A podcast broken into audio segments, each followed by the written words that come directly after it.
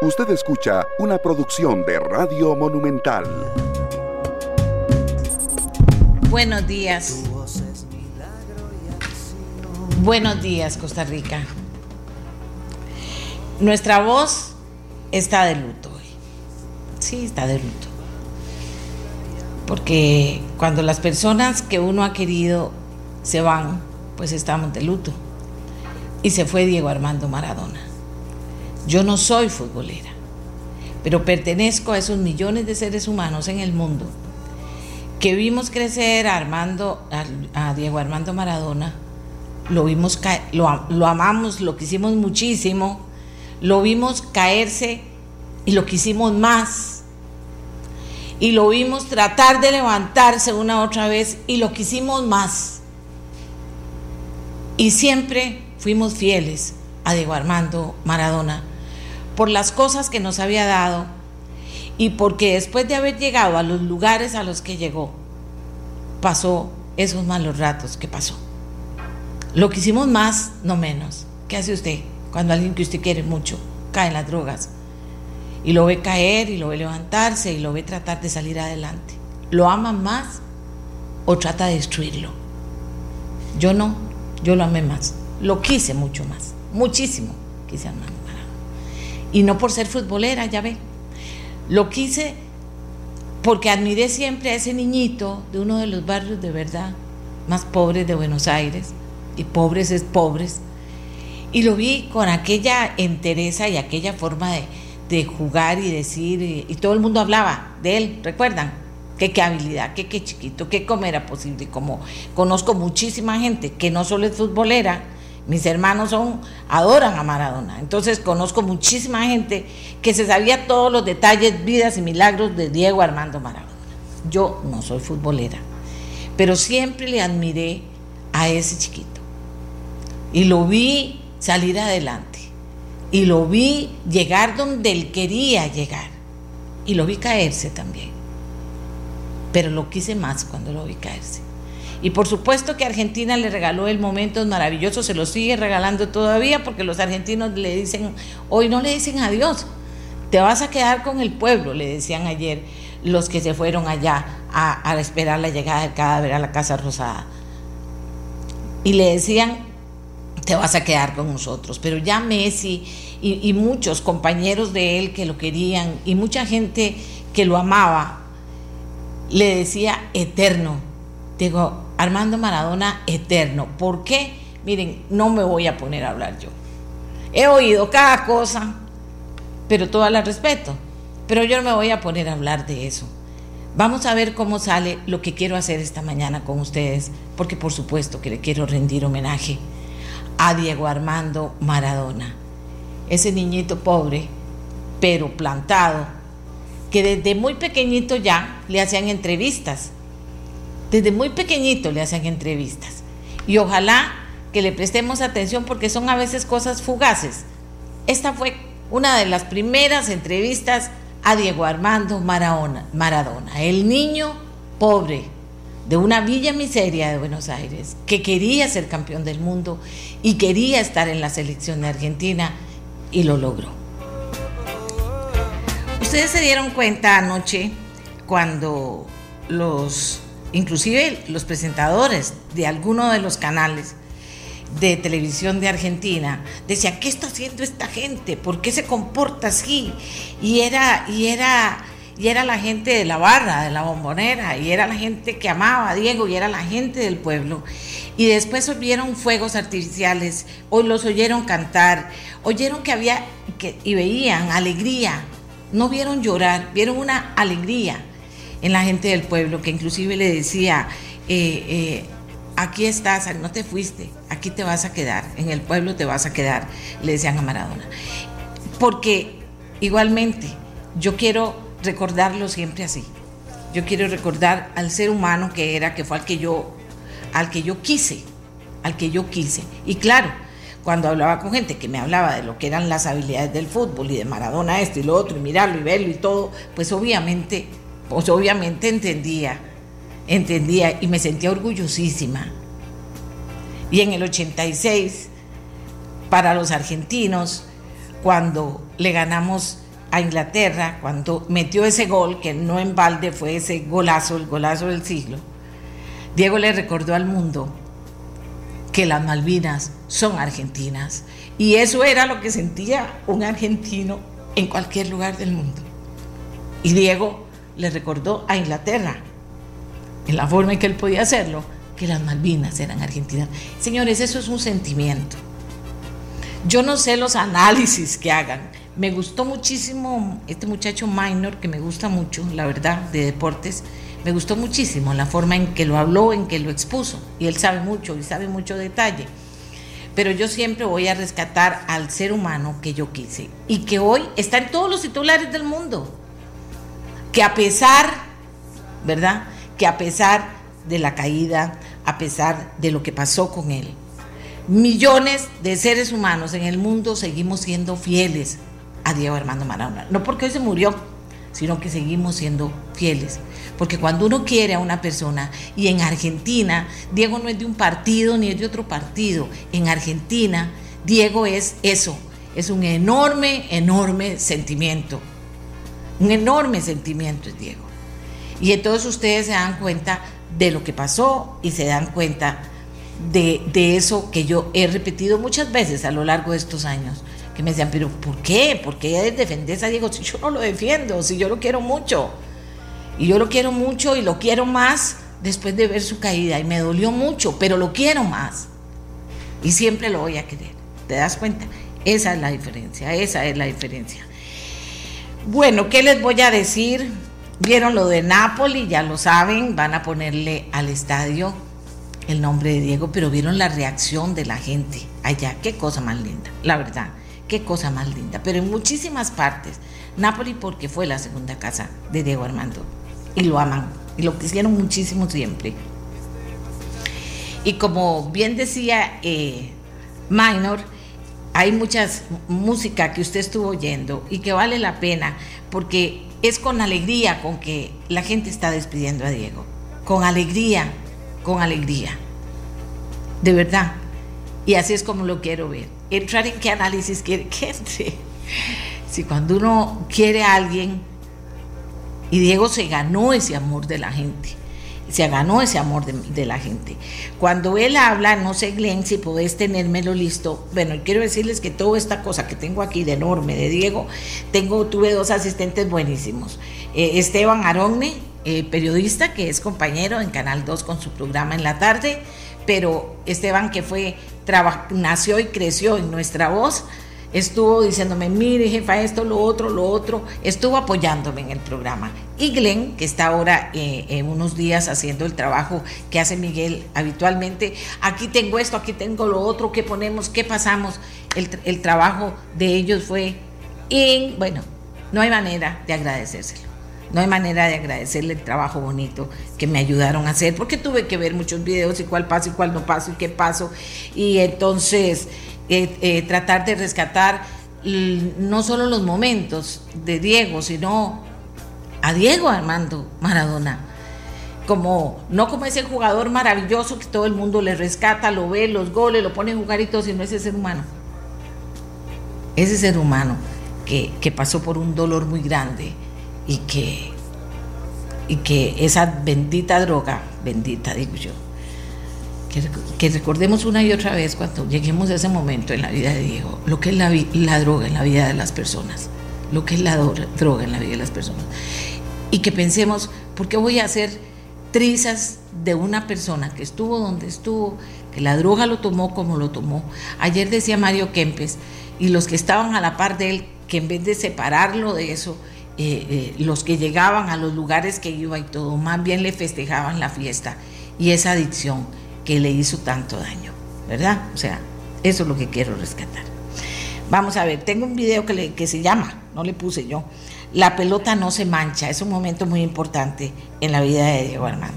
Cuando se suponía que la gente lo estaba haciendo leña, cuando pasaba todo eso, y él dicen que no esperaba que pasara lo que pasó ahí, pero pasó esto, y oigamos a Diego Armando Maradona con algo que se quedó para siempre en la historia del fútbol. La pelota no se mancha. Y que por supuesto esa frase la interpretan, he oído 700 interpretaciones. No me interesan esas interpretaciones. Me interesa cuándo Diego lo dice, cómo lo dice y la respuesta de, de la afición que quería verlo, oírlo y aplaudirlo. El mundo ve lo que es la hinchada de Boca y los argentinos la pasión que tiene por el fútbol y, la pasión que, gracias a Dios tiene por, un número 10 que alguna vez le arrancó una sonrisa. Eh, yo la verdad que no puedo, no sé con qué pagarle, de verdad. Eh, yo traté de ser feliz jugando al fútbol y hacerlo feliz a todos ustedes. Eh, creo que lo logré y la verdad que hoy no me lo esperaba porque esto es, demasiado, demasiado para una persona, demasiado para un, para un jugador de fútbol. le agradezco con mi corazón.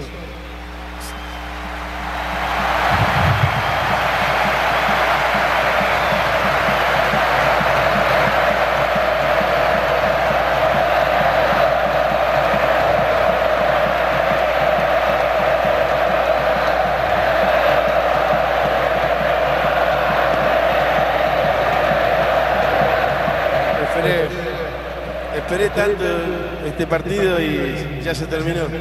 Ojalá que no se termine nunca este, este amor que, siento por el fútbol y, que no termine nunca esta fiesta, que no termine nunca el amor que me tienen. Les agradezco en nombre de mis hijas, en nombre de mi vieja, en nombre de mi viejo, de Guillermo y de todos los jugadores de fútbol del mundo. El fútbol es el deporte más lindo y más sano del mundo. Eso no le quepa la menor duda a nadie porque se equivoque uno, no, no, tiene que pagar el fútbol. Yo me equivoqué y pagué, pero la pelota no, la pelota no se mancha.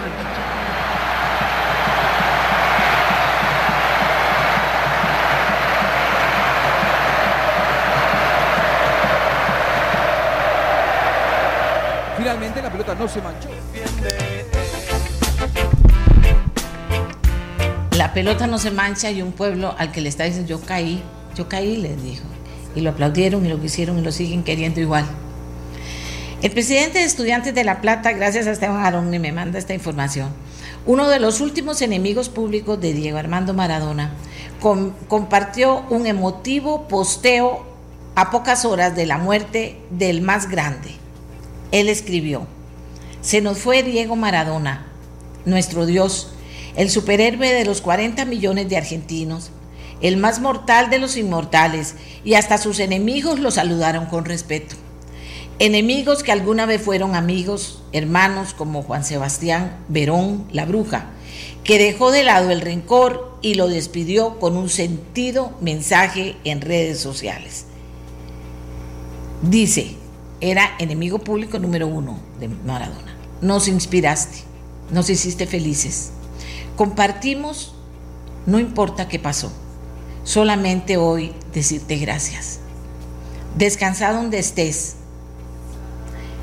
Eso fue lo que escribió en Instagram el, el presidente de Estudiantes de La Plata, donde además publicó tres fotos de Diego Armando, dos de ellas con él a su lado, una de las épocas que compartieron en equipo en Boca y la del 2010 cuando, dirigí, cuando fue dirigido por el más grande en la selección argentina. ¿Ven? Y así. Ustedes vieron que me encantó ayer que me mandaron, porque la gente sabe lo que yo he querido a Diego Maradona. Yo no soy futbolera. Lo he querido, lo he sentido y, he apreciado las cosas lindísimas que tenía Diego Armando Maradona también como persona. No pretendo ponerlo de ejemplo, no me interesa entrar en ese análisis yo lo quiero. Y soy de los millones de seres humanos en el mundo que le hemos sido fieles. Lo hemos querido siempre. Lo quisimos más cuando cayeron y lo queríamos cada vez más cuando veíamos que hacía uno y otro intento por salir adelante. Pertenezco a ese, a ese montones de millones en el mundo. Y no me interesa decirlo, ni oigo que si alguien está en contra y quiere tirar un insulto, no lo oigo, no lo oigo. Vieran que eh, tengo varias cosas todavía.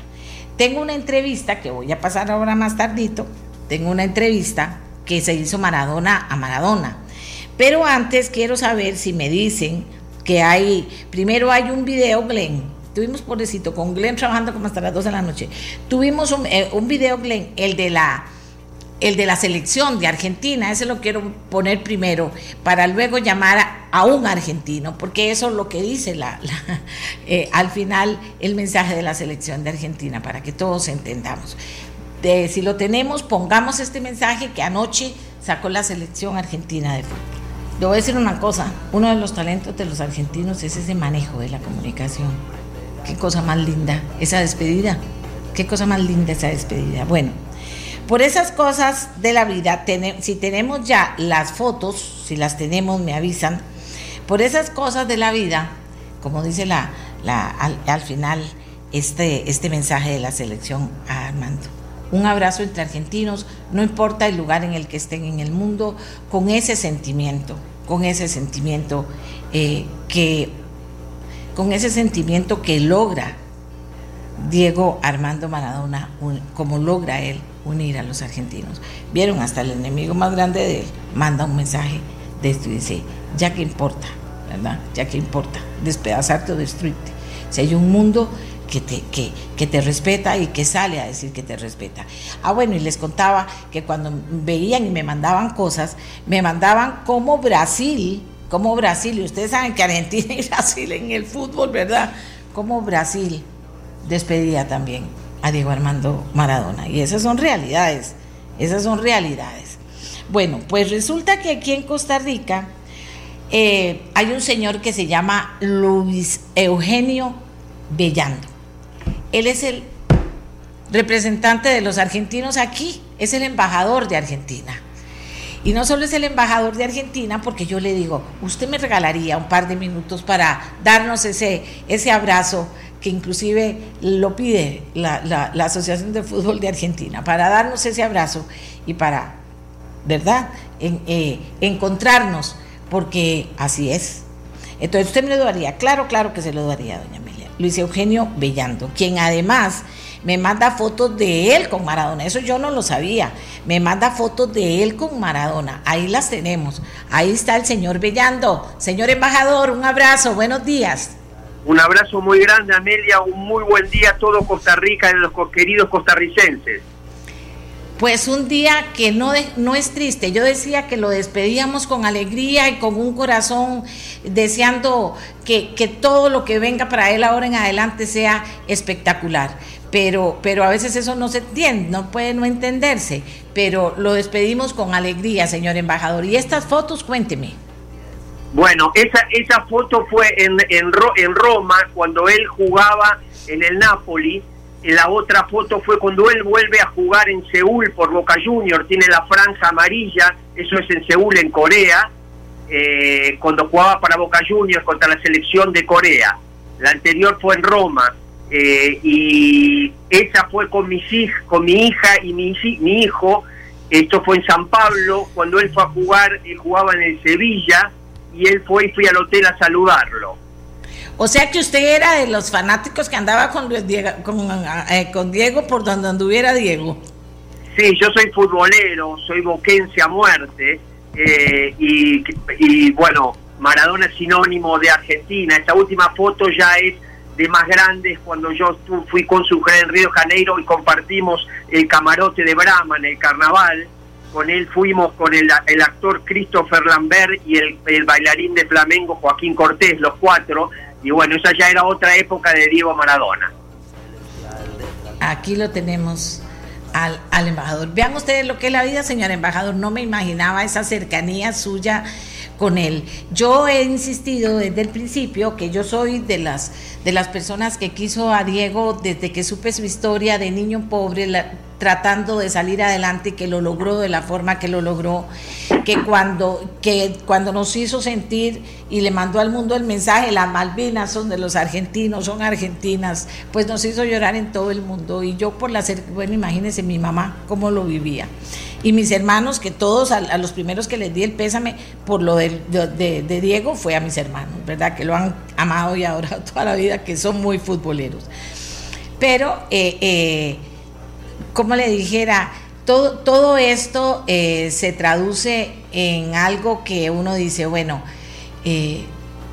trasciende hasta el ser argentino. Vio lo que pasó en Nápoles, ¿verdad? Vio lo que pasó en Nápoles y la forma, y tengo un video, no se lo pasé a Glenn, tengo un video eh, tengo un video que me encantó, que es eh, a donde hay una imagen reflejada en un edificio enorme y hay un, montón de pólvora estallando en Nápoles, cuando la gente llegó rapidísimo a Nápoles también, al estadio a estar ahí. Cómo se hizo querer ahí también. Y en muchas otras partes del mundo se hizo querer de esa manera. Y yo he defendido el pensamiento de que yo no soy futbolera. Yo quise Maradona, lo quise cuando triunfó de la forma en que triunfó, lo quise más cuando cayó y lo que hice más y más cuando trató de salir adelante después de ese tema. Entonces pertenezco a ese grupo. Veo que usted también. Rescátenos algo personal de él que en esas conversaciones usted pensó cuando él se murió y recordó.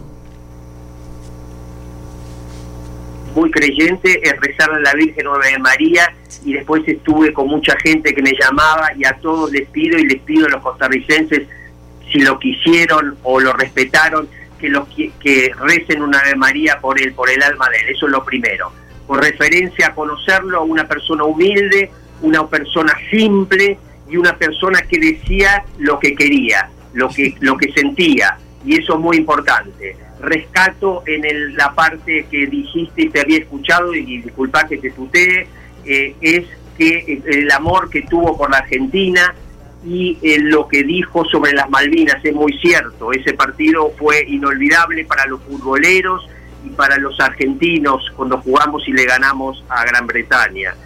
Eh, por último, no sé si último, pero bueno, lo que sabemos, Argentina hoy es trending topic en todo el mundo y eso es Maradona. Maradona es sinónimo de Argentina. Yo he servido a la Argentina desde Bolivia, desde eh, Brasil, desde todas las partes que he servido, desde la India, y nos conocían por, por, por Maradona. Así que le debemos mucho, mucho, mucho, mucho.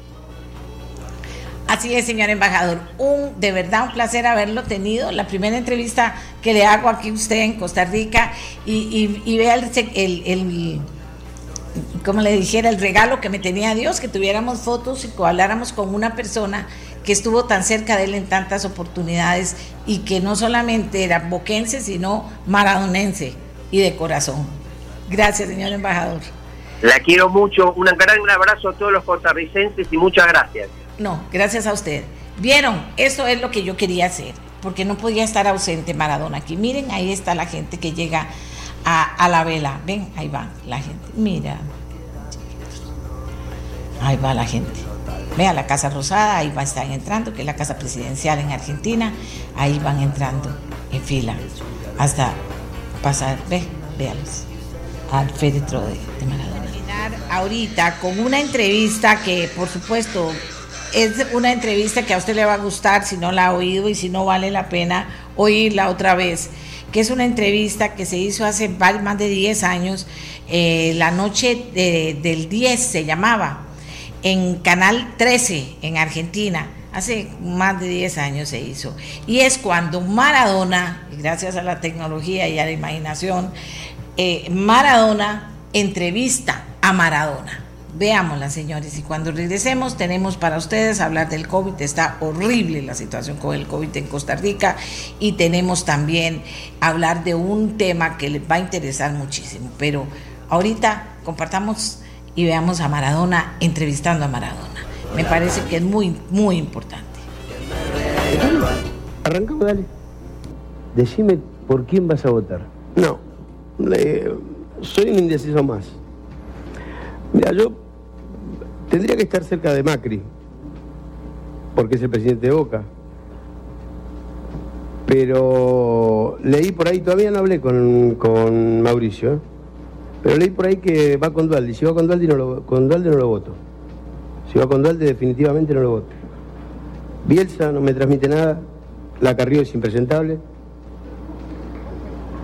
Así que estoy. Estás indeciso como yo, ¿no? Sí, estoy como la, defensa de, tiro. ¿Te gusta el Presi? ¿Kirchner? Sí, sí, me gusta. Parece que el chabón fue elegido, pero ahora tiene que, tiene que demostrar más. O sea, ya está, ya es presidente. Ahora eh, basta de discursos, basta de, un montón de cosas. Ahora tiene que, tiene que pasar a, darle a los argentinos toda la confianza que, le dimos los argentinos. Y tiene la gran oportunidad de ser nuestro presidente. Así como lo fue alguna vez Menem, que después se, los cayó como, como calzón de puta, pero bueno. ¿Qué quilombo se armó con Boloco? ¿Qué, pasó? Contame. Mira, eh, lo de la Boloco no lo, no lo entendí en el piso y ahora lo entiendo menos. Porque si bien, si bien fue un chiste que hizo Sabina, eh, yo soy responsable del respeto que puedo dar yo en mi programa, Diego. Pero yo no me puedo hacer responsable de lo que pueda decir Casero, de lo que pueda decir Charlie, de lo que pueda decir Sabina. El, respeto de parte mía está, y lo he demostrado. Pero yo después cuando voy al camarín de ella, la voy a saludar y me dice, me han tratado mal. Perdón, dije teléfono, línea B. Dije, yo, eh, yo no le falté respeto a nadie. Pero yo, viendo las declaraciones del Lago Loco, yo digo que nos falta, nos falta el respeto al equipo de la noche del 10 no me falta el respeto a mí. Porque si ella tiene que estar enojada,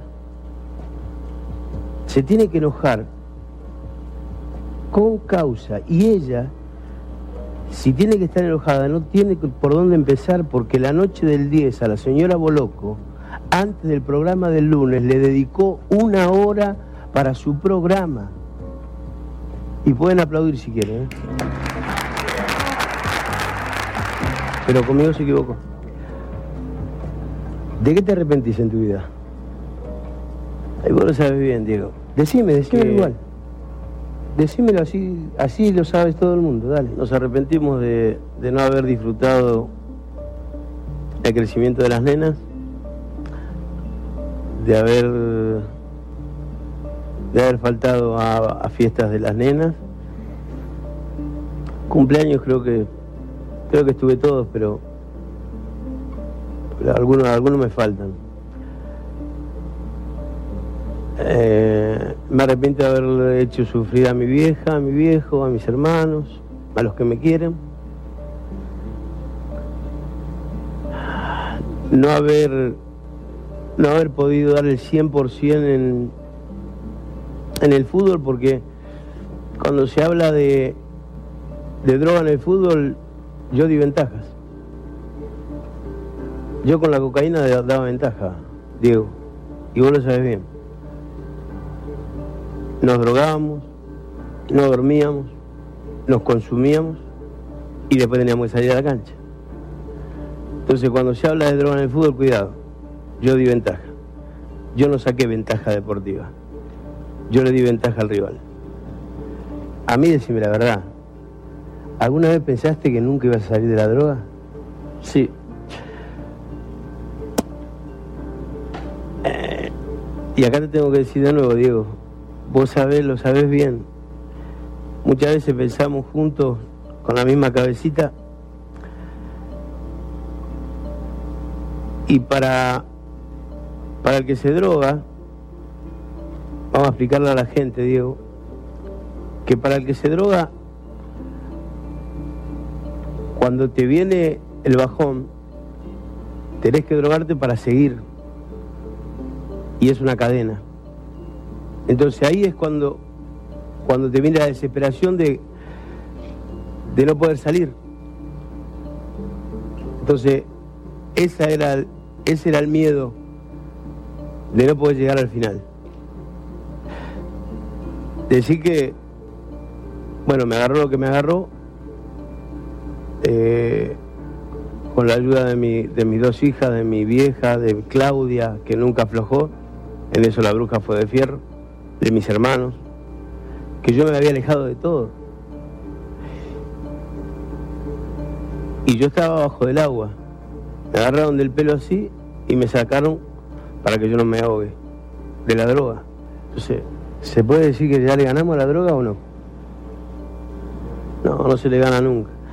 Mientras no haya un sistema, y vos lo sabes bien, Diego, salimos de acá del estudio y en la puerta hay droga. Entonces, es inútil. Vos te acordás, Diego, que cuando íbamos al doctor, al doctor famosísimo, no vamos a decir el nombre porque es mandarlo al frente, no vamos a decir que era Calina, pero nos cobraba, nos cobraba 150 dólares la consulta. ¿O no, Diego? ¿Qué pide hoy en, en un barrio de Argentina tiene 150 dólares para una consulta para ir a salir de la droga? Entonces, mientras haya, haya dirigencia política que se hace rica con la droga, los chicos lamentablemente no van a salir de la droga. ¿Vos sabés cuándo nos drogamos por última vez? Contalo. No te hagas boludo, digo que vos lo sabés, si, te- si nos drogamos juntos. No, no jodas, dale. De verdad te estoy hablando. Hace. Hace un año y medio que no nos drogamos.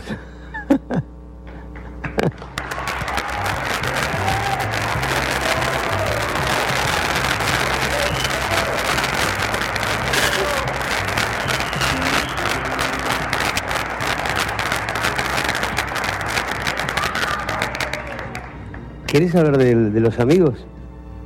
Uh. Mirá que se arma quilombo. Se va a armar quilombo, Diego. Se va a armar quilombo. ¿Cuándo te diste cuenta que tu amigo te había traicionado? Eh, me di cuenta cuando lo llamé durante tres meses. Era lento, ¿no? El chabón. Pero lo que pasa es que, pues sabes, digo, no queríamos darnos cuenta. No queríamos darnos cuenta. Yo llamaba, llamaba por teléfono, no me atendía y no me atendía y no me atendía, llamaba a Gabriel, llamaba a trámite Sergio, llamaba hasta que un día me atendió su, su señorita novia y me quiso explicar, le dije, perdón, yo, yo con las mujeres de mis amigos no hablo. No tengo nada que hablar. Lo seguí llamando, lo seguí llamando y ahí me di cuenta que, que se había terminado la amistad, ¿no? Porque no me quería atender. ¿Sentí que Coppola te alejó de tu familia? No, yo creo que. Yo creo que Coppola. Mirándolo desde, desde- a través del tiempo. Hizo su historia y lo que más me duele es que hizo su negocio. Pero. Por más negocio que haga, no. No, no. No se puede hacer negocio con la amistad. Esto es lo que lo que tengo adentro, pero bueno, ya está. Bueno, Diego, hablemos de fútbol. Dale, Diego, dale. ¿Qué te dio el fútbol? Todo. Todo. Yo, eh, mirá vos que yo fui a la escuela, era, era muy burro, pero, pero fui a la escuela y, y conocí el coliseo antes que los libros, antes que los libros, así que el fútbol me dio, me dio todo, me dio, me dio fama, me dio, me dio dinero, me dio, me dio felicidad, me dio gloria, me dio la gente, me dio, me dio el afecto, me dio el cariño. Diego, ¿cuándo te diste cuenta que eras el mejor del mundo? no me puedes preguntar eso, Diego. Boludo, si vos lo sabés, que siempre pensamos lo mismo. Que siempre pensamos que fuimos los mejores. Sí, la verdad.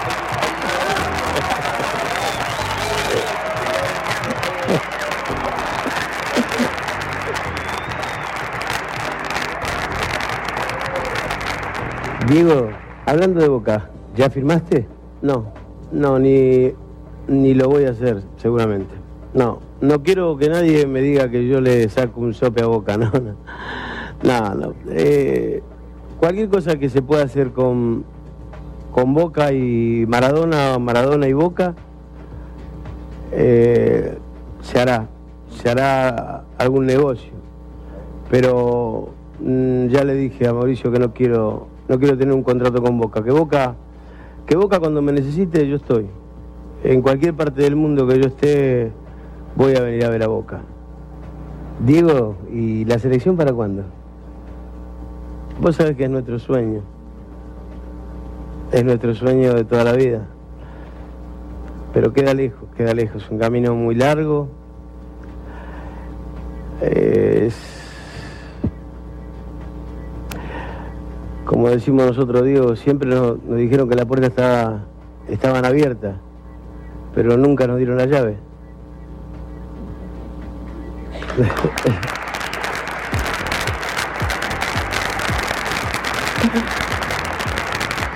Así que, nada, está ahí, está ahí.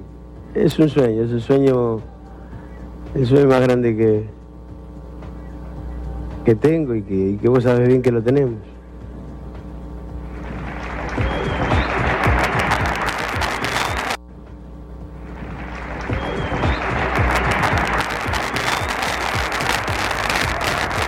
Nuestros viejos, le pido a Dios que me los, me los conserve por muchísimo tiempo más, porque quiero recuperar los besos que no le di durante muchos tiempos. Claudia, el amor de mi vida. Mis hijas, lo mejor. Eh, todos los amores de toda mi vida resumido en, en dos joyas que me dio la vida. Lo más grande. ¿Te sentís culpable por no estar con Claudia? Y sí, tengo todas las culpas. Llené el cartón. Llené el cartón. Pero bueno. eh, tiene toda la razón del mundo. Lo que pasa es que eh, uno también tiene a veces derecho a equivocarse. Yo me equivoqué y pagué un alto precio. Pagué un alto, precio a haberme equivocado, perdí el amor de mi vida, perdí las mañanas con mis hijas. Y eso es lo que me duele. O sea, tengo, tengo a mis viejos, que antes no tenía, tengo a mis hermanos, tengo laburo, tengo mañanas, tengo noches, tengo claridad. Puedo estar hablando con vos, Diego, hoy. Pero me faltan un montón de cosas. No, eh, no, ya, eh, incluso eh, tengo que hablar bien con las nenas, quiero, quiero tomar una distancia, no tengo que hablar bien con Dalma y con Yanina, ¿no? Esto lo digo porque te dije, Diego, que voy a ser claro y voy a, voy a sacar todo lo que tengo adentro porque nosotros sabemos lo que, lo que hablamos en la habitación de la casa de mamá. Quizás me vaya, me vuelva a vivir a Cuba tomando la distancia para, para dejarla a Claudia en libertad, porque estando yo cerca tampoco es como una presión que tiene Claudia con las nenas, porque las nenas también tienen la ilusión de que volvamos. Entonces no quiero ser una carga para nadie y lo tengo que hablar bien. Diego, nosotros no tenemos secreto, no nos podemos mentir. Hace cuenta que estamos solos. ¿Qué le dirías a Claudia? Que tengo una gana de hacer el amor bárbara. Ah, ¿te gustó?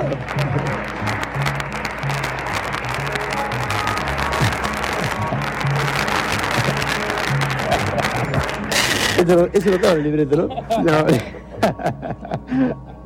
y vos lo sabés, Diego. Si no, no, tengo miedo que me griten por la calle de Paja Brava. Este. No, eh, no, que le diría, le diría que la sigo amando nada más. No, pero, pero ya está, ya. Uno cuando tira tanto la cuerda que al final se rompe. Y se rompió. Por eso que no esperen el décimo tercer programa para ver el matrimonio porque esta novela se terminó. Diego, ¿me esperas un ratito? Que hacemos un corte y enseguida volvemos. Dale, Diego. ¿Eh? Yo no estoy pasando mejor que vos, Diego.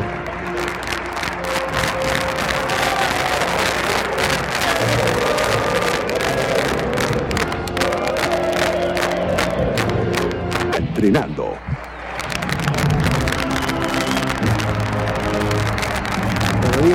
Diego, ya volvimos, dale. ¿Qué crees que es inalcanzable para, para Diego hoy? Claudia. inalcanzable.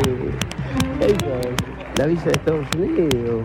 eh, una cena con Bush. Bueno, sí, hay un montón de cosas. ¿Podrías vivir sin que nadie te conozca? No, no porque me acostumbré, Diego, nos acostumbramos. ¿Cómo ves a Maradona en la vejez? Yo me veo, me veo como abuelo. El otro día veía a Chiche Sosa con el nieto en cancha de San Lorenzo, fui a ver San Lorenzo Argentino Junior, y en lo mejor del partido el, el nieto le dice, abuelo, abuelo, quiero ir al baño. Y Chiche dice, ay, nene, justo ahora. y yo me veo así, me veo con, con los hijos de Dalma o de Janina y yendo al palco de la cancha de Boca, por supuesto, aunque le duela a Fernando. Eh, porque van a tener la camiseta de Boca. Eh, yendo a ver a ver a Boca, a ver a Boca, yendo ya de viejo, no creo que me, que me conozca más demasiado la gente y disfrutar de mis nietos. No puedo soñar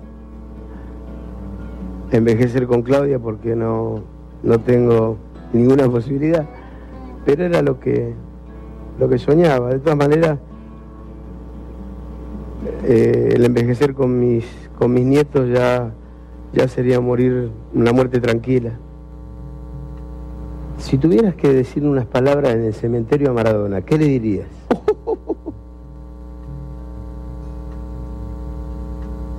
¿Qué le diría? ¿Y vos me preguntás eso a mí? Además, lo sacaste vos al tema. Yo no, no hablé de la muerte, lo hablaste vos. Gracias por haber jugado al fútbol. Gracias por haber jugado al fútbol. Porque es el, el deporte que me, que me dio más alegría, más libertad. Es como, como toca el cielo con las manos. Gracias a la pelota. Sí, pondré una lápida. Gracias, gracias a la pelota. ¿Qué te gustaría que diga Claudia en esa despedida?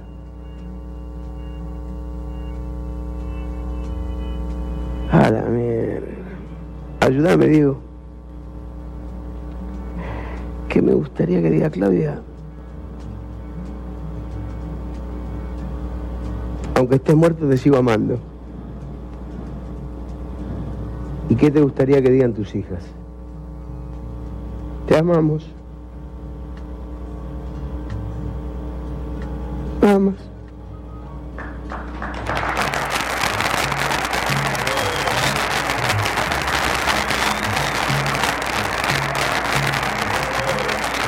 Bueno, Diego, yo quiero agradecerte por, por haber venido, por haberte prestado a, toda- a, todas, a todas las inquietudes de la gente.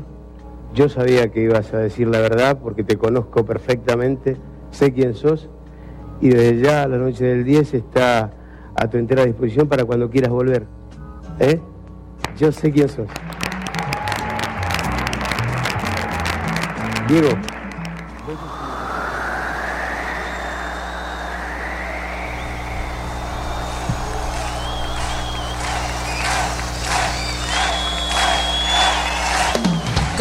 Con las imágenes que nos transportan a la Casa Rosada, Casa Presidencial en Buenos Aires, Argentina.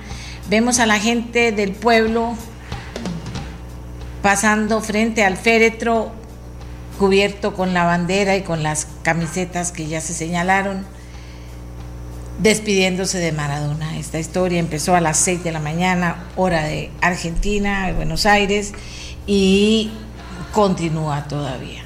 Y vean, ahí están, y ahí van, y ahí le dicen adiós. Y yo termino este, pues no homenaje, esta presencia de Maradona en el programa. Vuelvo a repetirles, no soy futbolera, no me pongan a hablar de fútbol ni de valorar el fútbol, pero soy un ser humano inteligente con hermanos muy futboleros que me enseñaron a distinguir cuando hay alguien con el talento de Maradona. Y como dije al principio, no, no, y lo quiero aclarar, yo quise a Diego desde que me contaron la historia del chiquito de uno de los barrios más pobres de Buenos Aires, de una villa miseria, que es mucho decir.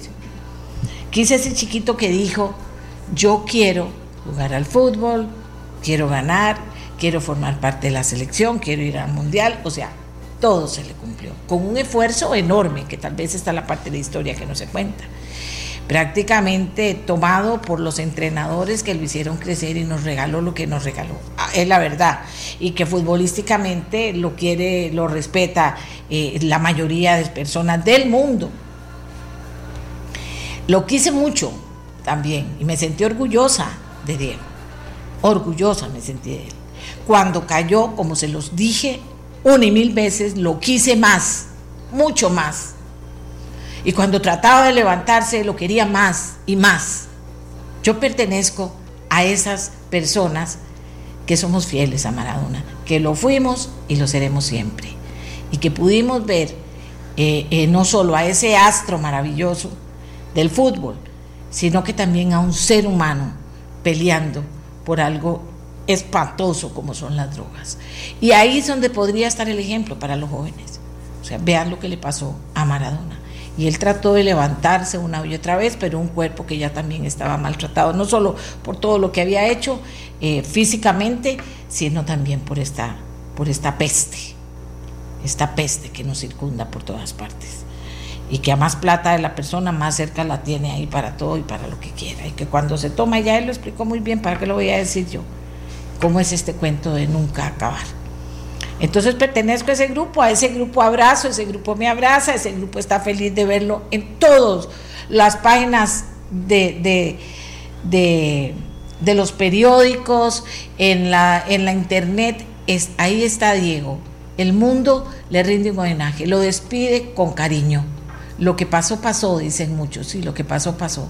Pero lo que nos regalaste, la maravilla que le diste al mundo y, y que le diste a Argentina como tal, decía el embajador, cuando yo me presentaba, decía, ah, usted es de Argentina, como Diego Armando Maradona, le dio eso. Bueno, aquí en Costa Rica tenemos, tenemos, tenemos a Keylor, ¿verdad? Que es, que, mucha gente ahora dice, ah, usted es de Costa Rica, usted es de, de donde Keylor Navas. Bueno, señores, y yo en eso, en eso siempre seré franca. Yo no voy a ocultar, para que no me critiquen, no voy a ocultar las cosas que yo quiero y respeto y, eh, y sobre todo que quiero. Soy absoluta cuando quiero.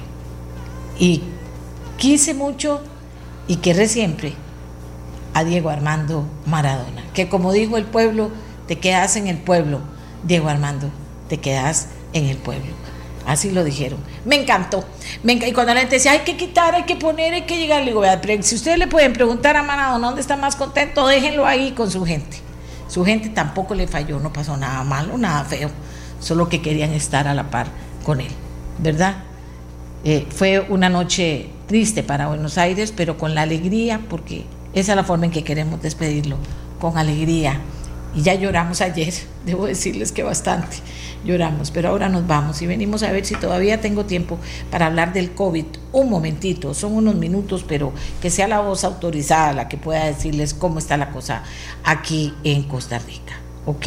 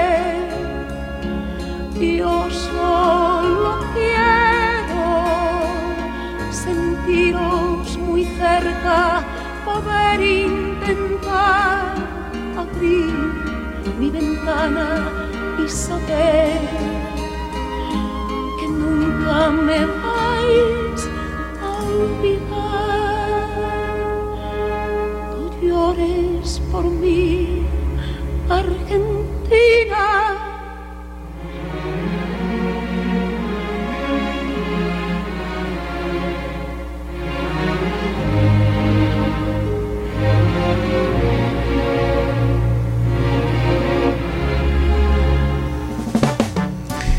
Qué bonitos mensajes que me están mandando. Dice, gracias por recordar a Diego, quien siempre se levantó como el ser humano que fue y nos enseñó que se puede crecer desde abajo. Gracias, Amelia. Mira, mucha gente, mucha gente, mucha gente muy emotivo y bonito homenaje.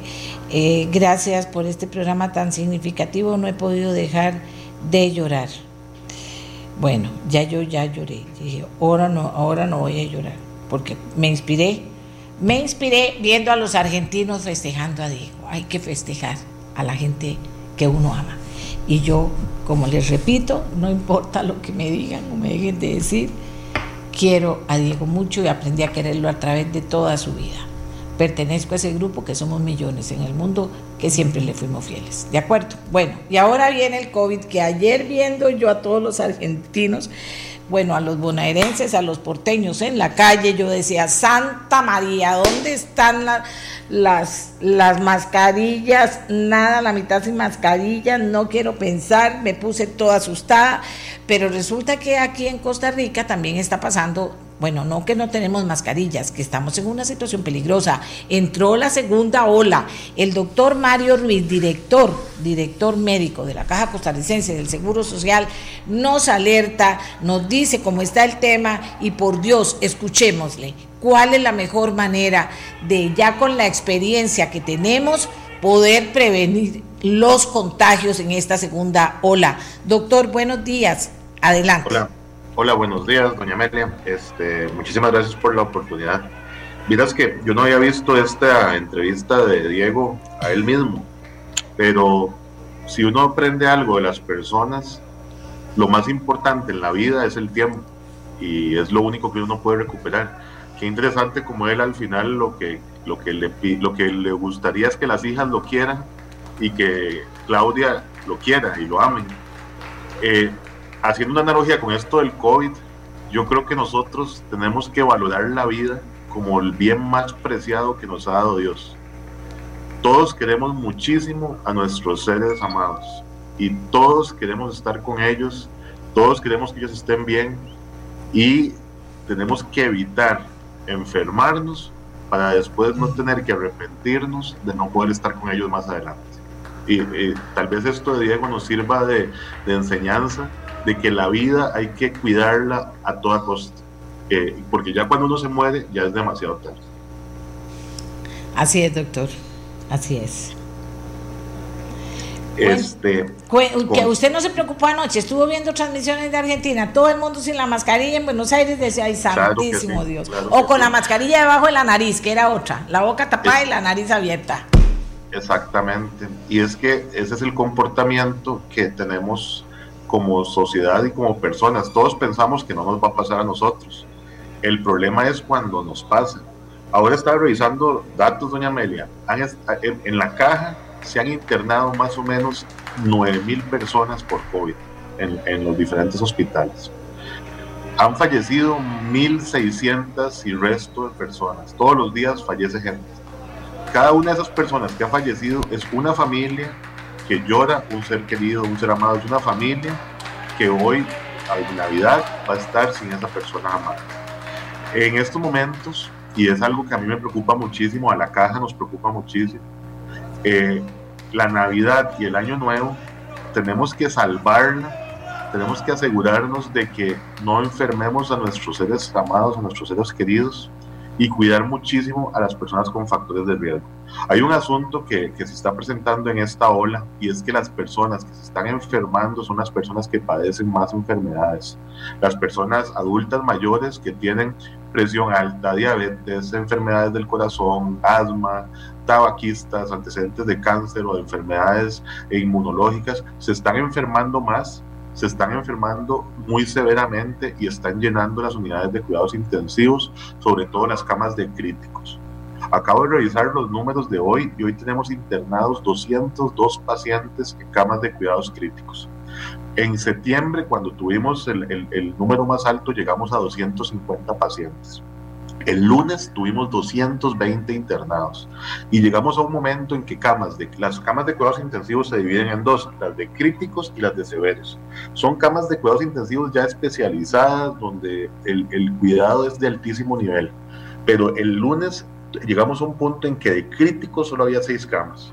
El doctor Marco Vargas del SEACO me llamó, me dijo que estaba muy preocupado, que cómo hacíamos, y el tema es que ya nosotros no podemos hacer más camas, porque más bien el recurso humano, que es muy limitado, ahora tenemos un intensivista menos, tenemos eh, el doctor Solís que falleció, este, además hemos contratado todas las enfermeras eh, eh, expertas en cuidados intensivos, todos los terapistas respiratorios, hay emergenciólogos, internistas, neumólogos que están haciendo algunos guardia cada tres días para atender los pacientes.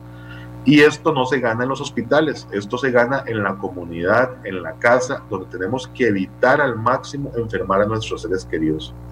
Yo le pido de corazón a, las personas que por favor nos cuidemos muchísimo, que evitemos ir a fiestas, que evitemos actividades que no sean necesarias. Dediquémonos a trabajar, dediquémonos a cuidarnos, pero por favor eviten aglomeraciones, eviten exponer a personas adultas mayores ahora más que nunca. Eh, hay un caso que me contaba un muchacho que, que, me ayudó a arreglar la computadora en estos días de, por ejemplo, una familia donde eh, uno de los hijos se fue a la playa este, estuvo en la playa, había algunos amigos que estaban enfermos, él se enfermó muy leve, pero llegó a la casa y enfermó al abuelito y el abuelito se murió. Y me decía que ahorita él tiene un cargo de conciencia enorme porque piensa que, el abuelito se enfermó por culpa de él. Probablemente no sea culpa de él, pero lo que tenemos que hacer es evitar exponernos, evitar exponer a nuestros seres queridos nosotros estamos haciendo todo lo posible para que haya camas, para que haya personal, eh, va a haber gente que va a trabajar toda la Navidad, todo el Año Nuevo. Este, los laboratorios están trabajando 24/7, pero nos toca a nosotros cuidar a nuestras familias, cuidar a nuestros seres queridos.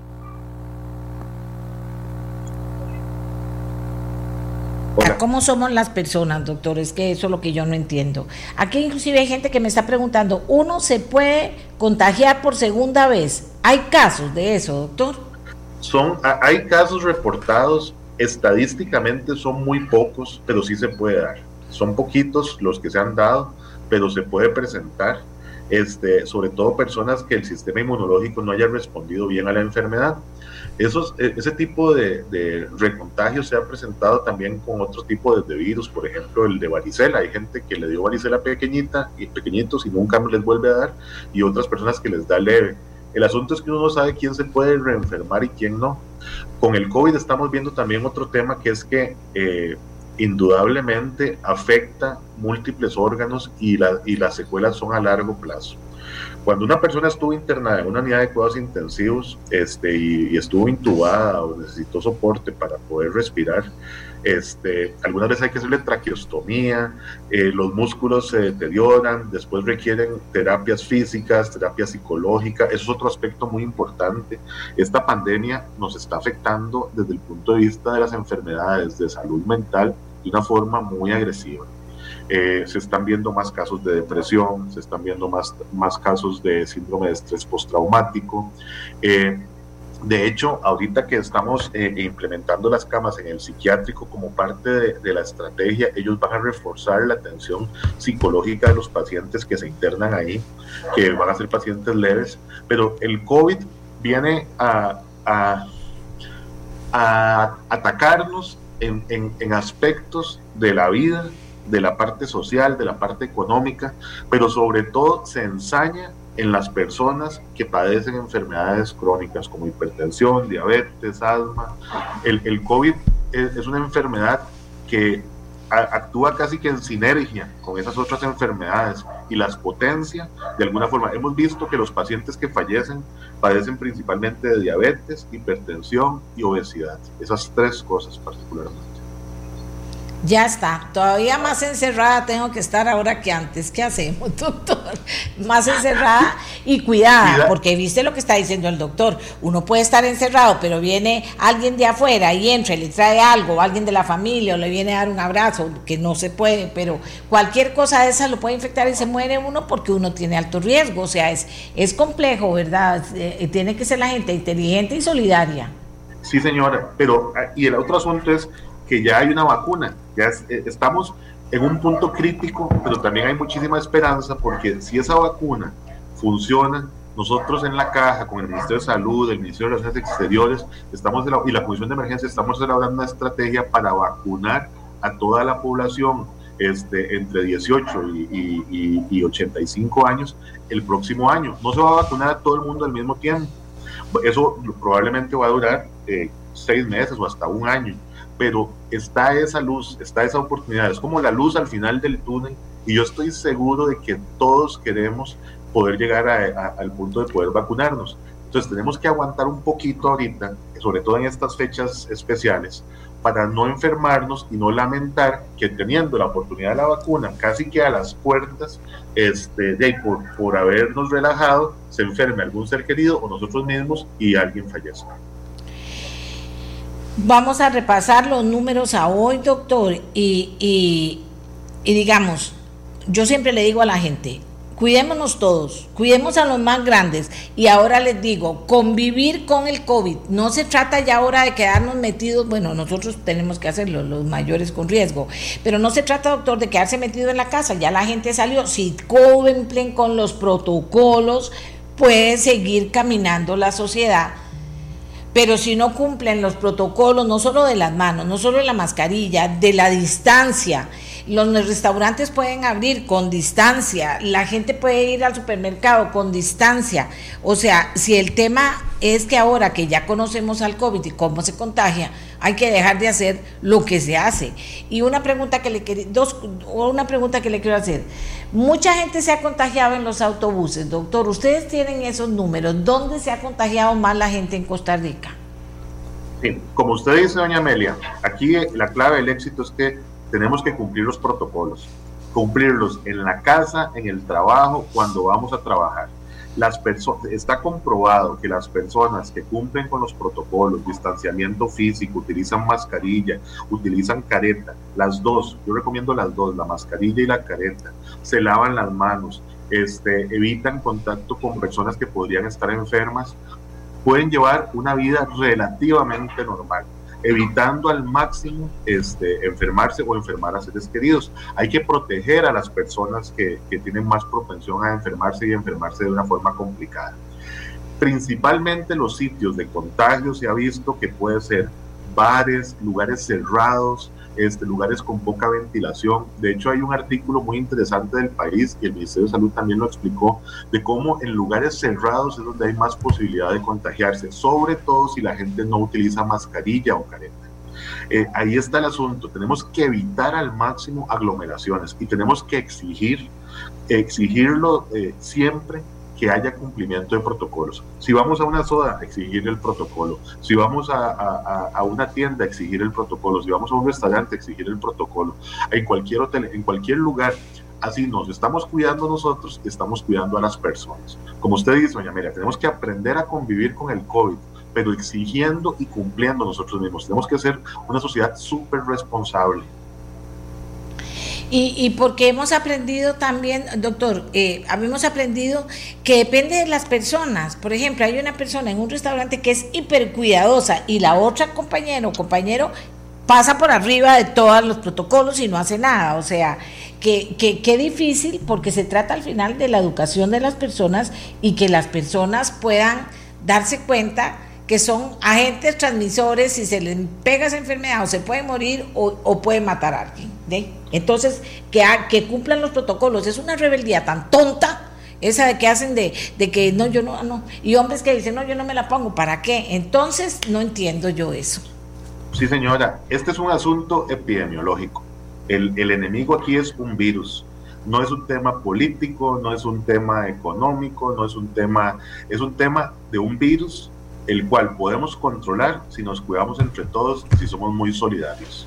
Es interesante porque son cosas muy básicas que nos pueden ayudar muchísimo, que surge en efecto y que uno ve que cuando las personas se cuidan eh, eh, les va bien, pero tenemos que ser más solidarios que nunca. El COVID lo que ha hecho es que está sacándonos lo mejor de las personas y en algunos casos lo peor. Yo considero que la mayoría de la gente, el 99% de las personas son personas buenas y de buen corazón entonces hay que apelar a eso, apelar a la solidaridad, apelar a, la esperanza, a tener mucha fe, a que en esta época de Navidad veamos como un sacrificio el no estar con nuestros seres queridos, pero que eso va a ser un sacrificio que les va a salvar la vida y que va a permitir que el próximo año estemos todos juntos. Muchas gracias. Él es el doctor Mario Ruiz, gerente médico de la Caja Costarricense del Seguro Social. En otras palabras, sabe de lo que está hablando es la mejor persona que podemos tener para que nos cuente qué está pasando y para que alerte a la gente. Señores, estamos alertados. Y después viene la Navidad y que la playa y que todas esas cosas que hay que hacer aquí, usted puede hacer todo eso si usted guarda las medidas. Y si, usted es un papá y una mamá que anda con sus chiquitos en la playa, en la montaña donde sea, lo está cuidando. Si no, quiero ver qué va a ser marzo aquí. De verdad, se los digo con todas las palabras. Quiero ver. Bueno, y ahora otro tema, otro tema. Vamos ahora, vamos ahora, vamos ahora, vamos ahora. Vamos a otro tema, Costa Rica. Aquí pasan cosas y hay diputados a los que hay que ponerle el ojo. De esos que un día hacen una cosa y otro día hacen otra. Y de muchos que se comprometen con cosas que hoy voy a averiguar que pueden terminar siendo negocio. Siendo negocio, terminan siendo negocio. Y estamos, no es cierto que estamos en lo de en este momento, en el tema de la reactivación económica, en el tema tan importante de generar empleo, en temas importantes y salen con cada cosa. Oigan esto, que ni lo entiendo, comenzando por ahí, ya lo leí y leí un comentario, pero se le para el pelo. Ley del repositorio único. ¿Qué quiere decir eso? Y le ponen esos nombres para que nadie entienda que es ley del repositorio único y viene el nombre, el, el o sea, el, popular, el para que la gente diga, ay, qué importante, ya está. Para fortalecer las capacidades de rastreo e identificación de personas. Óigame lo que le estoy diciendo, e identificación de personas.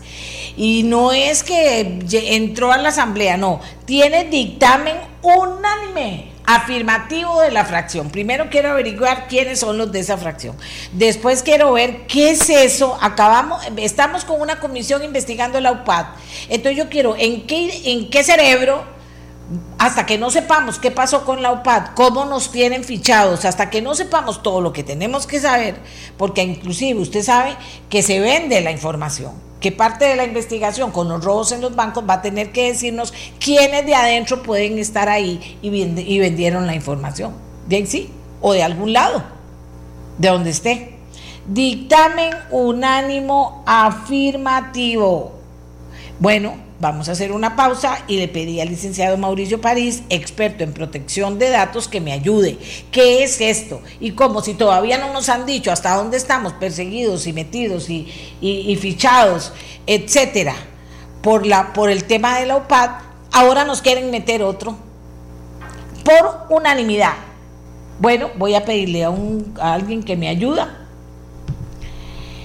Eh, voy a pedirle a alguien que me ayuda a tener claro quiénes son los de esa comisión, porque voy a los nombres de la comisión. Porque ese señor sabe protección de datos, de nuestros datos. Usted no los quiere proteger, los quiere dejar por la libre. Yo que voy a saber, pero esta gente no. Esta gente está en otras que no me huele bien. Por eso es que traje a don Mauricio. La pausa y venimos con él. ¿De acuerdo? Atención Costa Rica, mucha atención Costa Rica. fuerza que cambia el latido de un corazón. Tu voz sana y alivia. Tu voz es milagro y acción. Bien amigos y amigas, como les digo siempre, aquí hay que estar ojo al Cristo y mala a la cartuchera, porque así es esto. Aquí cuando de repente pasan cosas, por eso eh, le pido a un señor estudioso del tema que sabe, siempre cojo a los técnicos y a los que más saben de esto para que no me metan en enredo los políticos, porque eso de los políticos, un día están de un lado y otro día del otro, entonces yo no entiendo cuáles son, cuáles son los... Eh, las normas por las que se rigen, no entiendo. Acabamos de pasar el dolor de cabeza de la UPAD. Es más, no nos han dicho cómo está el tema de la UPAD, no sabemos cómo se va a utilizar los datos que tienen de nosotros, ni siquiera sabemos exacto qué datos tienen. Primero, segundo, tenemos el tema del robo en los bancos que está refatal, refatal. Y resulta que no sabemos de dónde salen cosas que dice uno, no, pero esto de dónde salió, quién tiene esta información, no nos han dicho de dónde. Solo nos dicen es que usted dio los números. No, hay mucha gente que no ha dado ningún número. Entonces, esto está horroroso. Bueno, primero cuídenlo de las, cuídenlo de, de, no dar números y de cambiar el pin de la tarjeta cuando pueda en un lugar seguro. Y ahora no sabemos eso. Y mira vos lo que va saliendo, ya con, ya pasó a comisión, hay dictamen afirmativo de mayoría. Si yo te digo a vos que esto es de nunca acabar, la verdad. Esto es de nunca acabar. Entonces, aquí yo tengo el tema, porque ese es mi trabajo. Y aquí muchas cosas que han pasado en Costa Rica pasan porque a algún periodista se le mete entre cejas y a investigar, investiga y logra mover las cosas. En esas me paso, no puedo hacerlo todo, pero sí puedo hacer ciertas cosas. Y sobre todo cuando algo no me parece. eh, don Mauricio París, esto de repositorio ¿De qué se trata y por qué ahora? Usted es el, el que sabe de protección de datos. Son muy poquitos los que saben. Usted sabe de protección de datos. Hágame el favor. Usted que ha estudiado este proyecto, ¿qué pensamos de él? Y ya tiene dictamen afirmativo de mayoría. ¿Cómo fue eso, don Mauricio? Y, y, y, o es que yo soy muy, muy inocente o muy elemental y no me estoy dando cuenta, o más bien me estoy dando cuenta de que hay algo no suena bien. Buenos días. Hola, doña Amelia, buenos días, un gusto saludarla nuevamente, gracias por el espacio.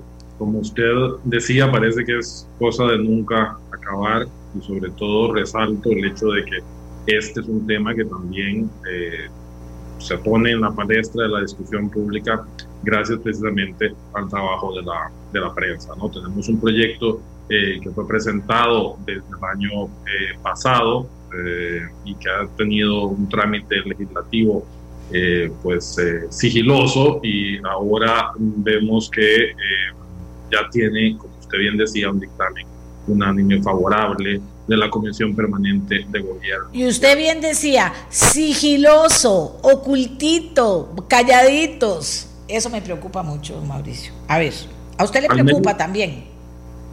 Sí, por supuesto, al menos desde el punto de vista de la discusión pública que debería de existir asociada a temas que nos eh, tocan directamente a todos los habitantes de este país. Em, para ponérselo en los, en, los, términos más sencillos, lo que este proyecto procura es crear una base de datos en el Tribunal Supremo de Elecciones que contenga eh, datos biométricos de todos los costarricenses, de los residentes, incluso también de cualquier eh, extranjero que entre al país e incluso eh, de los menores de edad, es decir, de las personas entre 12 y 18 años. Esta base de datos, como le digo, estaría escrita al eh, Tribunal Supremo de Elecciones, pero sería eh, posible o, tendría acceso irrestricto a ella eh, la Dirección de Migración, el Ministerio Público, el OIJ, todas las policías adscritas al, al Ministerio de Seguridad entonces, eh, tal vez creo yo que lo más importante es comenzar por indicar qué es un dato biométrico, porque este repositorio, es decir, esta base de datos, va a ser una base de datos eh, biométricos. Eh, un dato biométrico lo podríamos definir como aquel dato que permite identificar a una persona de forma unívoca, es decir, no hay forma en la cual se pueda engañar a un dato biométrico, ¿no? y, va a ser por medio de la aplicación de un mecanismo técnico. Eh, tecnológico, tecnológico. Tecnológico, sí. How much, how much, ya de una vez dígame eso y después sigue contándome la parte técnica. How much, ahí ya eso no me gustó. How much, porque vea que siempre se las arreglan para meternos 10 con hueco. Hay alguien metido en un negocio que hay diputados que no sé si no se dan cuenta, pero hay un negocio, eso es el que me interesa. ¿Eso es caro o es barato, Mauricio? Y seguimos con usted. Eh, es, es, caro, desde luego, la tecnología aplicada a este tipo de bases de datos es una tecnología usualmente costosa, pero también, desde luego, el dato biométrico en sí mismo es un dato que tiene un valor de mercado muy importante. Y con esto me adelanto a lo que a mí me preocupa más relacionado con este proyecto, que es precisamente eh, el hecho de que eh, se prevé la posibilidad de que eh, esa base de datos sea vendida o sea al menos eh, comercializado el servicio de consulta eh, por medio de cualquier empresa del Estado, institución pública del Estado o también por medio de cualquier empresa que solicite ese servicio. Entonces, con esto, lo preocupante es que estaríamos siendo el primer país del mundo, y eso se lo aseguro, que tendría un servicio de comercialización de los datos biométricos de sus ciudadanos. Eso es eh, estadio, eh, eh, estado empresario del siglo XXI. ¿no? eso desde luego, además, sería un servicio pagado, es decir, se le pagaría al Tribunal Supremo de Elecciones las empresas que quieran tener acceso a estos servicios de identificación eh, biométrica. Pero dígame una cosa, ¿cómo es que esto pasa? ¿Cómo pasa un dictamen? Esto casi habría que hacer un referéndum, a ver si yo estoy de acuerdo con que pase eso, teniendo los peligros que tenemos en este país. Don Mauricio, eso no puede ser. Es capaz que ya está negociado. Es que aquí no se puede, ¿verdad? O sea, es tan descarado, tan descarado. De ahí ni Cuba creo que lo tiene, ya lo vamos a tener nosotros. Alguien dijo aquí, ah, bueno, y no me dijo cuánta plata cuesta eso. Eh, es difícil prever cuánto costará porque tampoco hay claridad de cuáles son los datos biométricos que se van a comercializar eh, o, que se van a ofrecer, pero sí le digo, por ejemplo, al día de hoy el Tribunal Supremo de Elecciones ya eh, comercializa un servicio que es que cualquier empresa puede adquirir un servicio de identificación, es decir, no sé si usted ha visto que algunos bancos o algunas instituciones tienen privadas, usted llega y pone su dedo, su huella digital en un dispositivo y al banco le sale su nombre y su, eh, fotografía para identificar, ¿no? Eh, eso ya hoy día es un servicio que comercializa el Tribunal Supremo de Elecciones cuya legalidad, en mi criterio, es considerablemente cuestionable. Pero aquí lo que, va, lo que quieren es llevarlo a un nivel superior. Ya dejar de tener simplemente un repositorio de huellas dactilares y fotografías, que es lo que tiene el Tribunal Supremo de Elecciones, y abrir la posibilidad de otro tipo de datos biométricos. Eh, para volver al tema de cuáles son los datos y, biométricos. Y, dígame una cosa, biométrico, biométrico, a ver, sigamos con biométricos, biométrico. Sí, lo que hacen es mediante una aplicación técnica, mediante el uso de una tecnología aplicada a un dato personal, eh, hacer la identificación eh, unívoca de una persona mediante distintos mecanismos. El de toda la vida, que eh, tiene más de 100 años de existir en la huella dactilar, pero hoy día llevado a otro nivel. Es decir, la posibilidad de que usted coloca su huella en un dispositivo que lee su huella e inmediatamente eh, confronta los datos únicos de su huella digital con un, repositorio, con una base de datos de millones de huellas y dice, esta es tal persona. ¿no? Esa es tecnología que usamos ya hoy día en, en muchos aspectos, pero menos peligrosos que el uso que se le quiere dar acá. Por ejemplo, si usted desbloquea su teléfono celular con la huella dactilar o lo desbloquea con su cara, está haciendo un uso de un dato biométrico. Pero ahí lo está haciendo para eh, autenticarse, es decir, usted está voluntariamente poniendo su cara en su dispositivo para desbloquearlo. Pero diferente es que haya una base de datos de uso policial que contenga este tipo de datos. Otros ejemplos de datos eh, biométricos, ya lo dije, reconocimiento eh, facial, también la lectura de la retina o del iris, también una cosa que se está usando hoy día también, que es el reconocimiento vascular, sobre todo de los dedos, no solamente de la geometría de la mano, sino también de, las venas que usted tiene en los dedos, es decir, contra una luz infrarroja usted coloca su mano y entonces eso permite la identificación de todo eh, el tejido venoso que está dentro de su dedo y eso lo identifica usted eh, de forma unívoca. Lo mismo el ADN. No existe en este proyecto de ley una limitación de cuáles datos biométricos se van a incluir ahí y más bien se dice alegremente que se procurará recibir otros datos biométricos que la tecnología permita.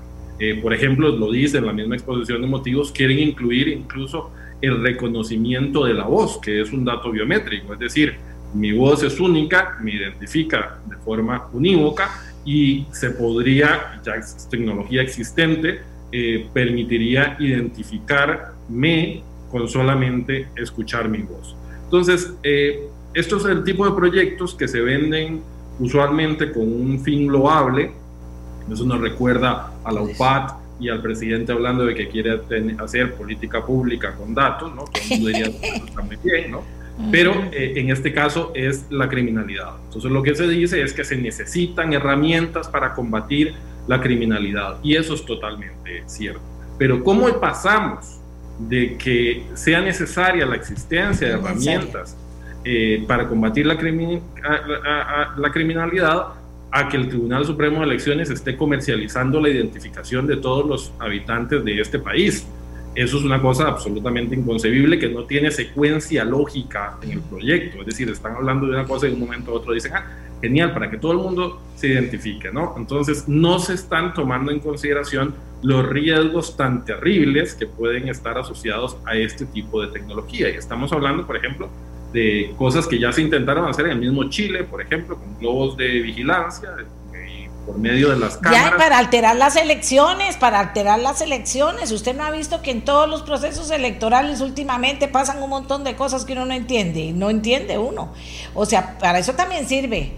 Mauricio, póngale cuidado a eso que le estoy diciendo, póngale cuidado sirve para muchísimas cosas. Imagínese que el día, eh, o sea, el día de hoy la tecnología uno de los eh, retos que representa es que, por ejemplo, si usted tiene las huellas dactilares de una persona, usted puede hacer un dedo falso. Usted puede hacer un dedo con una impresora 3D y con ese dedo, con la huella dactilar de esa persona, usted lo puede andar poniendo por todo lado. Puede hacer todos los dedos, puede hacer toda la mano. Eh, la, la, videovigilancia, es decir, si usted tiene un repositorio, eh, ¿qué es lo que quieren hacer? Un repositorio con todas las fotografías de los costarricenses, pero no son solo las fotos, las fotos en sí mismas no son un dato biométrico, es decir, es la foto con la capa adicional de la tecnología que permite leer el rostro. ¿no? Oiga, oiga.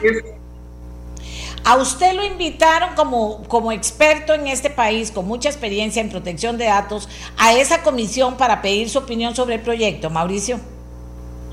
No, no, no me invitaron y, y yo entendería que no me inviten a mí, pero lo que me llama la atención es que, por ejemplo, le consultaron ese proyecto a todas las instituciones públicas, al ICE, yo no sé por qué le preguntan al ICE, por ejemplo, al Banco de Costa Rica, pero no le preguntaron a la Agencia de Protección de Datos Personales, que por ley es el órgano que debería de velar por la protección de datos en este país. Entonces, es decir, se lo preguntan a todo el Estado, menos al órgano que eh, por ley es el que tiene las potestades y las eh, competencias relacionadas con la protección de datos en este país. Y oiga, Mauricio, un experto en tecnología, Hernando Segura. Ahora no me van a decir que don Hernando Segura no sabe nada, sabe todo. Dice, efectivamente, doña Amelia, este es un proyecto muy peligroso. Los datos biométricos permiten ubicar a las personas en lugares y tiempos, lo cual es información muy valiosa para cualquier interesado. El comercializar estos datos abre un portillo que atenta totalmente en contra de la identidad digital de la, o sea, contra todos, de las personas. La historia de Cambridge Analytica dice usó con maestría esos tipos de datos. Esta parte no se la entendía don Hernando. De, pero hay que hacer algo, de, de Mauricio. De Estados Unidos de 2016, Amelia. Ah, bueno. Eh, okay. Hernando, lo que usted decía del, del, problema de la utilización de los datos para influir en, en en elecciones. No, no, no, no, no, no, pero esto hay que pararlo. ¿Cómo lo paramos, eh, Mauricio? Ay, no, no, no, vela, se lo digo. No me han mandado a decir quiénes son los que están en la comisión. Los voy a traer a poner a todos ahí en el Zoom. Voy a traer a Mauricio y voy a traer, digo, voy a traer digitalmente hablando, virtualmente hablando. Y voy a traer al señor Hernando Segura y a quien quiera venir que sepa el tema y vamos a hablar de esto. Esto es una completa vulgaridad. A mí que me pregunten y yo no estoy de acuerdo. Sí, doña Amelia, y además lo que uno no entiende es cómo en el mismo año en donde sucede el caso de la OPAC y el mismo órgano que está investigando lo que es la violación más grande que se ha dado al derecho a la intimidad de los costarricenses, claro. hace estas cosas. Incluso diputados que son parte de la comisión de la OPAC, que tienen horas de estar sentados oyendo de protección de datos personales, votan este proyecto de forma favorable. Ahí está, dentro del dictamen de, que salió el, el, 11 de noviembre, está el diputado Donalescu, está el diputado Pedro Muñoz, está el diputado eh, Jonathan Prendas, por ejemplo, que son miembros de la comisión de la UPAT. Entonces, como en una puerta se está dando una cosa y en la puerta de la par se está dando otra. Entonces uno no entiende realmente eh, cómo es posible que estas cosas sucedan y que los derechos de los eh, ciudadanos estén en tal nivel de vulnerabilidad que un proyecto, que una eh, eh, eh, idea que, que, puede tener algún grado de lógica para algunos temas, escale y llegue a este nivel y nadie lo pare si no es porque la prensa lo pone en conocimiento de la gente. Y ojalá, ojalá realmente... Y me extraña, me extraña a estos diputados, de verdad que me extraña mucho. Me extraña demasiado. Aquí dice un exdiputado, el que el Estado tenga nuestra información biométrica es importante para temas de seguridad en muchos sentidos. El problema está cuando dentro del Estado existe tanta corrupción. Aló, aló, aló. Es decir, cuando puede haber manitas dentro del Estado que reciban unos billeticos y estén vendiendo eso. Y entonces usted que después hasta que lo asesinen a la hora que usted sale de la casa, bueno. Dice, el problema está cuando dentro del Estado existe tanta corrupción y esta información en manos privadas, y yo diría, y en las públicas que son muy largas, que no son todas, pero ahí están, es una evidente violación de nuestros derechos fundamentales. Y necesito traer a don Rubén Hernández, ahora les voy a mandar a todos el proyecto. Vamos a hacer algo aquí, porque los diputados nos tienen que decir también por qué no fueron los, los expertos, por qué fueron las partes interesadas. Esto es un montaje, un montaje. Mejor no digo igual a cual que acaba de pasar. Y además hay plata de por medio. No digo que los diputados les están dando plata, digo que pueden haber caído. no entiendo cómo, porque son inteligentes esos diputados. No entiendo. Seguimos con el tema, don Mauricio, montémonos ahí. Un buen foro. Sí, señora, encantado. Pero tiene que ser ya, porque como es esto, ya lo tienen montado y cuando nos damos cuenta nos aprueban, lo aprueban y parecemos una fábula de esas fábulas que salen ahora. ¿Para qué vivir si resulta que tengo toda mi vida eh, manejada por el hermano mayor? Qué torta, qué torta, Mauricio, qué dicha. Ya, ya no tenemos tiempo, pero sí tenemos tiempo. Me voy a pasársela a don Hernán, a don Rubén, a don Edward, del lado de los abogados. Voy a ver cuáles de estos diputados vienen a defender ese voto que hicieron. Lo tengo a usted, tengo a Hernando, tengo a Esteban, o sea, que si aquí hay gente que... Y tengo más todavía del lado digital, que vamos a poner a montar esto porque nos van a hacerlo, nos iban a hacerlo de la UPAD. Pero esto no puede pasar desapercibido y aquí tengo el proyecto, por dicha. Ahora se lo mando a toda la gente. Yo no sé si mañana nos da chance porque esto es muy importante. ¿Usted sabe si está en lista ya para ser visto en la Asamblea? Lo que sé es que hace muy poco, el 11 de noviembre, eh, recibió el dictamen afirmativo unánime de la Comisión, eh, entiendo que continúa el trámite y pasará a plenario en, algún momento. Es el proyecto 21.321, si alguno de los eh, eh, escuchas quiere eh, consultarlo, y fue propuesto por el diputado Daniel Late del Partido Nacional. Bueno, no va a ir mañana, va a ir el lunes con bombos y platillos. Ya me voy a poner a trabajar en esto no nos agarren de majes. Es que no soporto a los diputados que nos hacen ese irrespeto. Calladitos, calladitos. ¿Cómo nos llaman a los expertos? Ve aquí me están, los expertos me están escribiendo. ¿Cómo fue eso, doña Amelia? Por dicha que está pellizcado, Mauricio. Eh, vamos con eso. Pensemos cómo lo hacemos tan atractivo a tres minutos cada uno y que nos digan cómo paramos esto. Y llamar a otros diputados a ver si están de acuerdo. O sea, no sé. Vieras que desde que supe de esto no me gustó.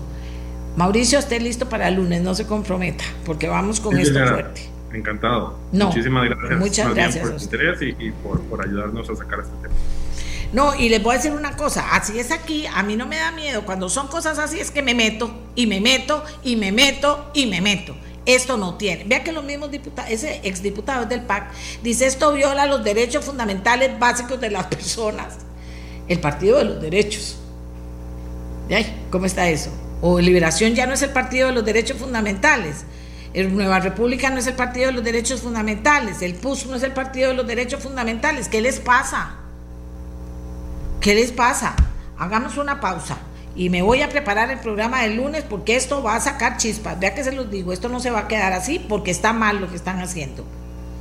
Mm, ¿Qué va? Aquí no quiero decir, pero esto no puede ser. Punto. Este programa fue una producción de Radio Monumental.